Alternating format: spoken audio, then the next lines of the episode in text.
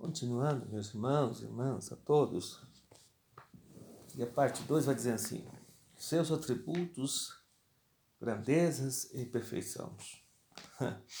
Jesus Cristo é a fonte da vida. Logo, ele tem, si, tem vida em si mesmo, conforme as referências bíblicas. João 1, 4, João capítulo 5, 16, Hebreus 7, 16. Então, sendo Deus e Deus, é imutável, Hebreus 13, 8. Jesus Cristo é onipresente, onisciente, onipresente. Ele sabe de todas as coisas, ele é onipotente, ele tem todo o poder.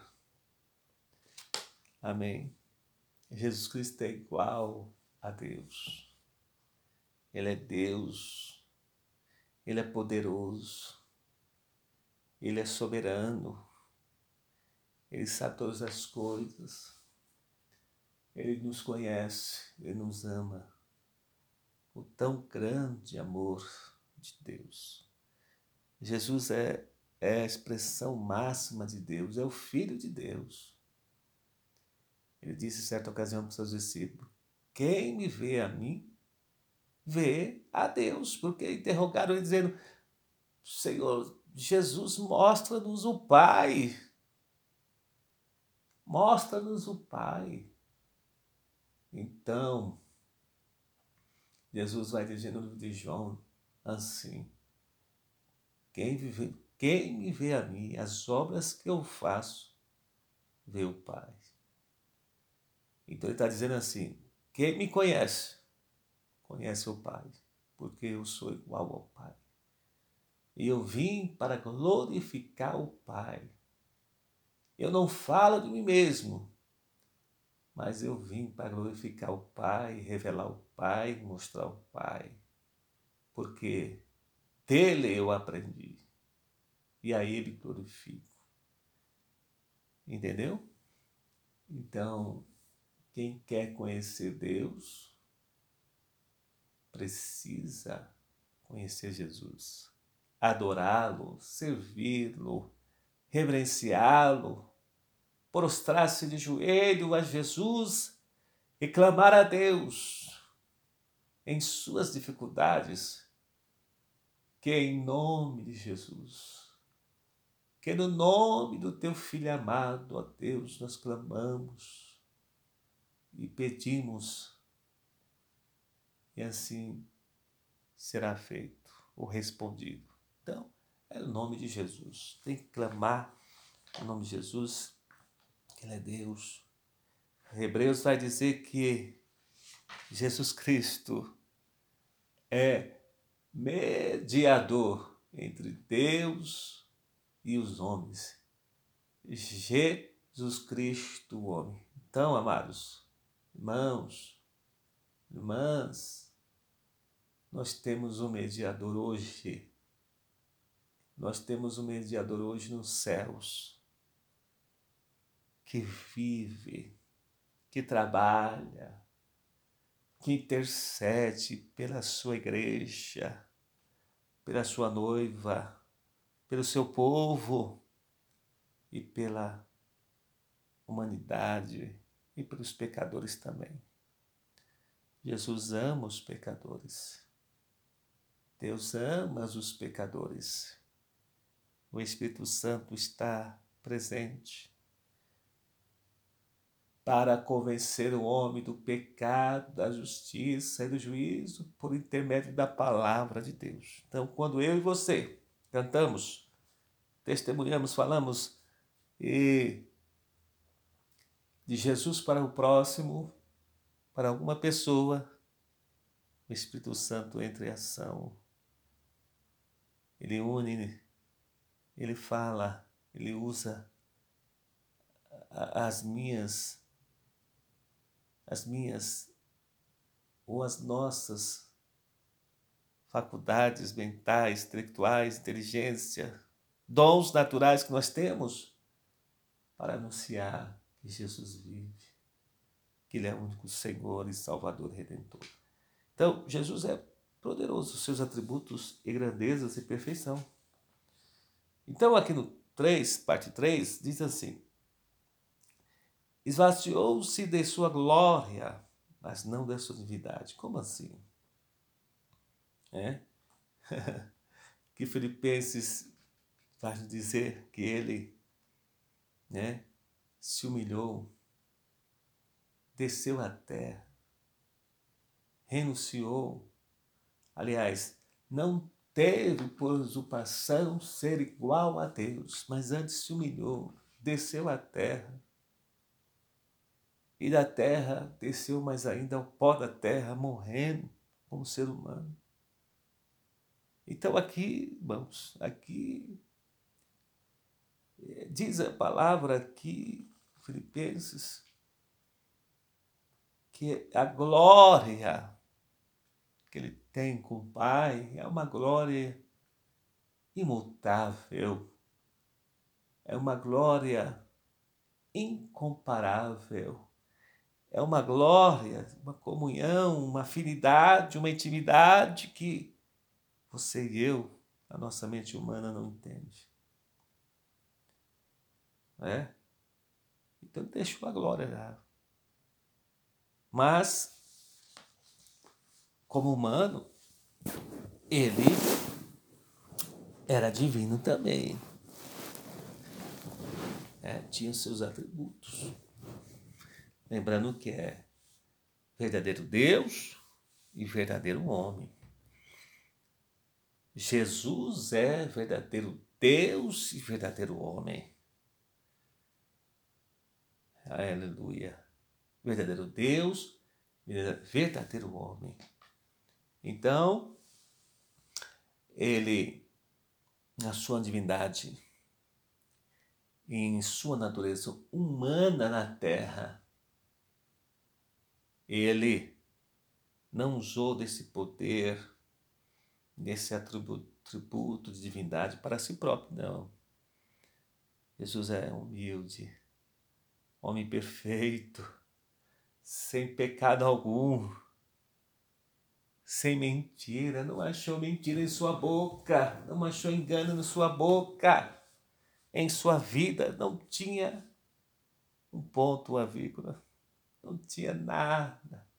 Sabe aquela história aqui, daquele avental branco, né? Essa ilustração do avental branco alvo, aquele avental alvo, branquinho, branquinho, que as irmãs antigamente estendiam no varal, no quintal, hoje em casa, na varanda, hoje nos apartamentos, mas tem uma varandinha lá, aquele avental branco. Aí tem uma pontinha branca lá, ou melhor, uma pontinha preta. As pessoas deixam de ver toda a brancura daquele avental e conseguem focalizar os seus olhos, a sua mente só no pontinho preto. Ah, mas tem um pontinho preto ali, ó.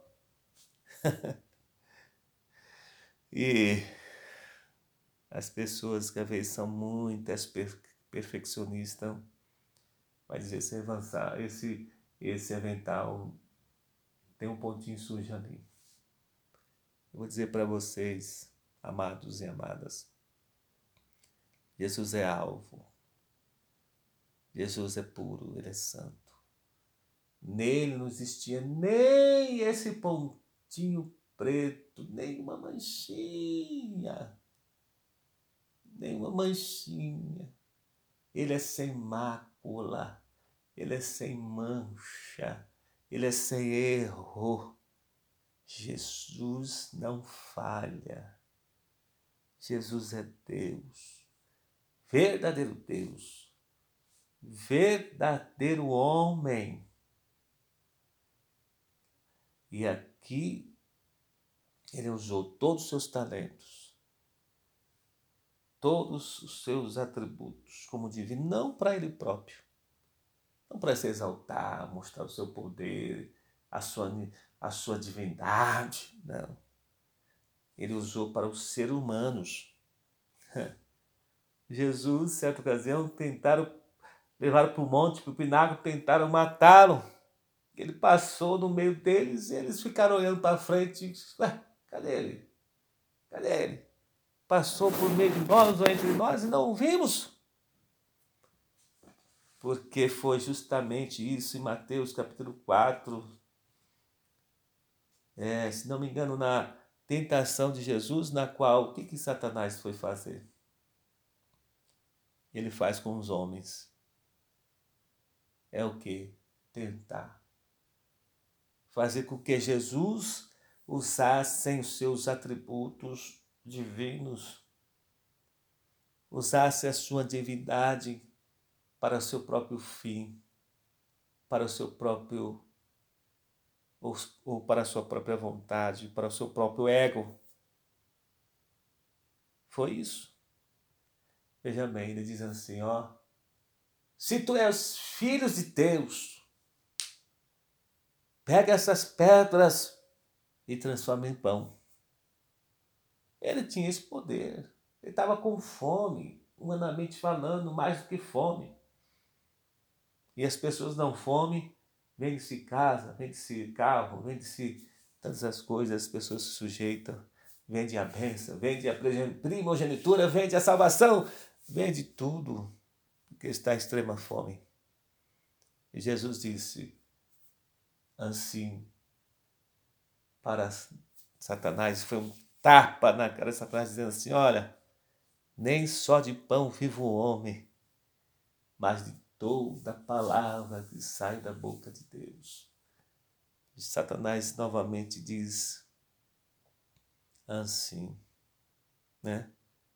Ele leva Jesus ao pináculo, ao monte, e nisso está, olha, Está vendo aqui esse mundo? Tudo que está nesse mundo eu te darei se tão somente me prostrares, me adorares. E assim por diante. Você vê que Satanás estigou, tentou seduzir, influenciar esse segundo Adão, porque ele investiu lá no Gênesis com a serpente lá e seduziu Eva aos olhos, ambições, aos ouvidos, à vontade própria de Eva.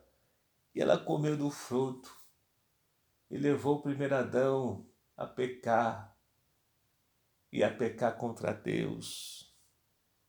E eles foram separados de Deus. E todos pecaram, à semelhança de Adão, e foram destituídos da glória de Deus. E veio agora no Novo Testamento, Jesus Cristo, o outro Adão, o Adão perfeito, o Adão que se humanizou, Jesus Cristo. E com isso, Satanás vai lá novamente. Ah, eu vou te tentar, eu vou te tocar pela fome, eu vou seduzir pela fome. Alimento, vida, sobrevivência. Eu vou te tentar pelos olhos, ambição, conquista, desejo de ser rico, conquista, ambição, bens materiais, dinheiro, dólar, real, capitalismo. Eu vou dar esse reino aqui, ó. Esse poder é meu. Fartura, beleza, poder dinheiro, que é o mamão, vou dar para você. Ele não tinha nada, só queria levar Jesus a pecar, mas Jesus já conhecia esse mentiroso desde o princípio.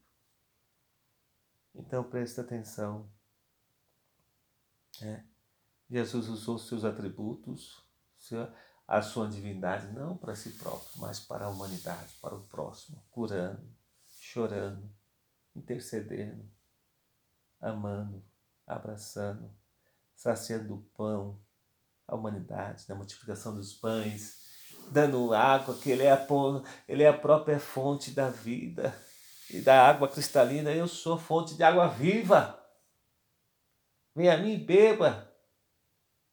E nunca mais terá sede. Jesus curava a alma curava o espírito, curava o corpo, como cura a alma, o espírito, o corpo. Jesus ama você. O céu se move ao seu favor.